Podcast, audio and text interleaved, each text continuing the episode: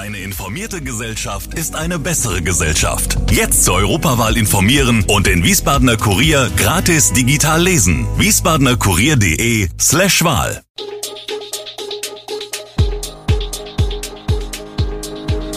Gude, unser morgendliches News Update. Das Wichtigste aus Wiesbaden für Sie im Überblick. Guten Morgen aus Wiesbaden an diesem 31. Mai. Junge ertrinkt im Kleinfeldchen, Huabgeräusche rauben Wiesbadenern in Südost den Schlaf und Mehrheit der Türken in Hessen hat Erdogan gewählt. Das und mehr hören Sie heute im Podcast. Im Fall des im Kleinfeldchen Hallenbad ertrunkenen 14-Jährigen hat die Staatsanwaltschaft die Ermittlungen übernommen. Fragen zu Details des Geschehens beantwortet sie derzeit nicht. Anlässlich des eingeleiteten Todesermittlungsverfahrens dauern die Ermittlungen weiterhin an. Eine weitergehende Auskunftserteilung ist daher zurzeit nicht möglich, heißt es aus der Pressestelle der Staatsanwaltschaft. Der Junge, der die siebte Klasse der Gutenberg-Schule besuchte, war am 17. Mai beim Schwimmunterricht ertrunken. Nachdem er von anwesenden Lehrkräften und hinzukommenden Schwimmmeistern wiederbelebt worden war, kam er ins Krankenhaus. Dort erwachte der 14-Jährige, der ein guter Schwimmer und Vereinsmitglied gewesen sein soll, jedoch nicht mehr aus dem Koma und starb wenige Tage später. Was ist der Grund für Huabgeräusche in Südost?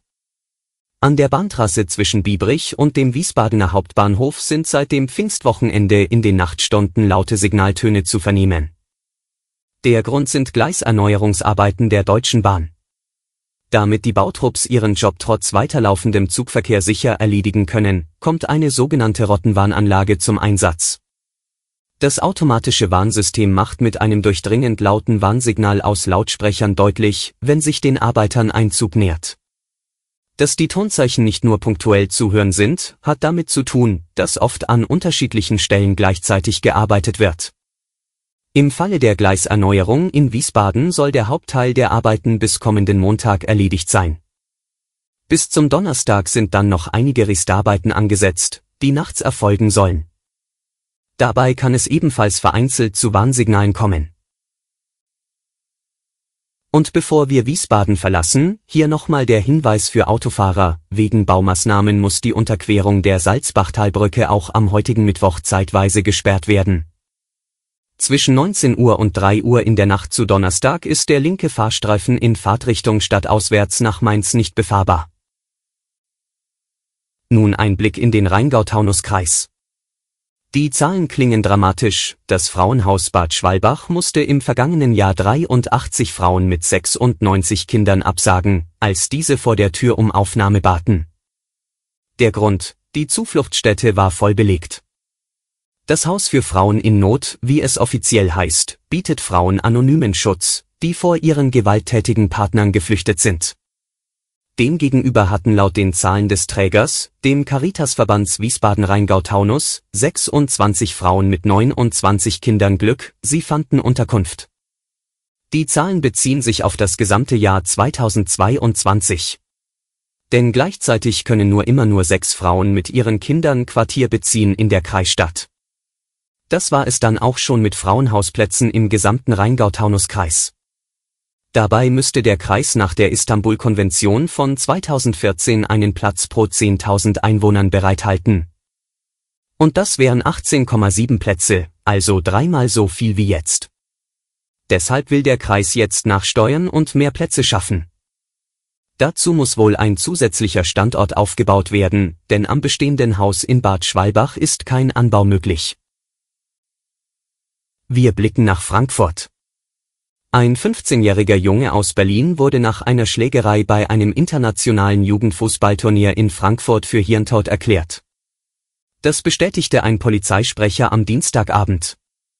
Am Pfingstsonntag kam es nach dem Abpfiff eines Spiels zu einer Auseinandersetzung zwischen Spielern einer französischen und einer Berliner Mannschaft, wie die Polizei und Staatsanwaltschaft am Vormittag gemeinsam mitteilten. Ein 16-jähriger Spieler der französischen Fußballmannschaft soll den 15-jährigen aus Berlin gegen den Kopf bzw. den Hals geschlagen haben. Der Jugendliche brach zusammen und musste reanimiert werden. Der mutmaßliche Täter wurde festgenommen und befindet sich seit Montag in Untersuchungshaft.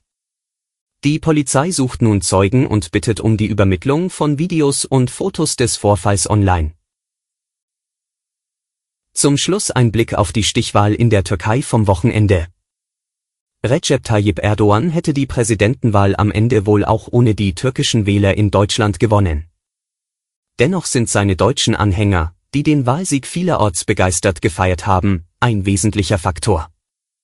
Weil auch im internationalen Vergleich hierzulande besonders viele Türken den alten und neuen Präsidenten gewählt haben. In Hessen und Rheinland-Pfalz ist die Zustimmung zu Erdogan ebenfalls überdurchschnittlich hoch. Wählen konnten die in Deutschland lebenden Türken wie im ersten Wahlgang in den türkischen Generalkonsulaten und einigen weiteren Wahllokalen, insgesamt an 17 Orten.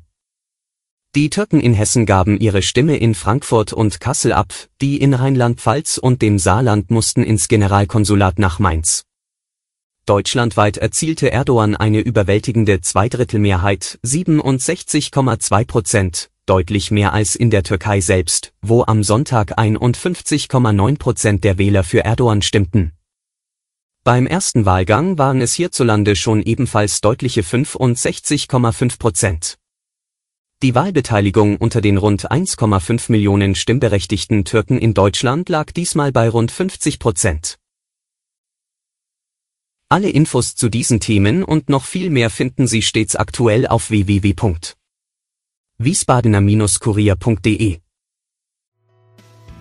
Gude Wiesbaden ist eine Produktion der VRM von Allgemeiner Zeitung, Wiesbadener Kurier, Echo Online und Mittelhessen.de. Redaktion und Produktion die NewsmanagerInnen der VRM. Ihr erreicht uns per Mail an audio.vrm.de.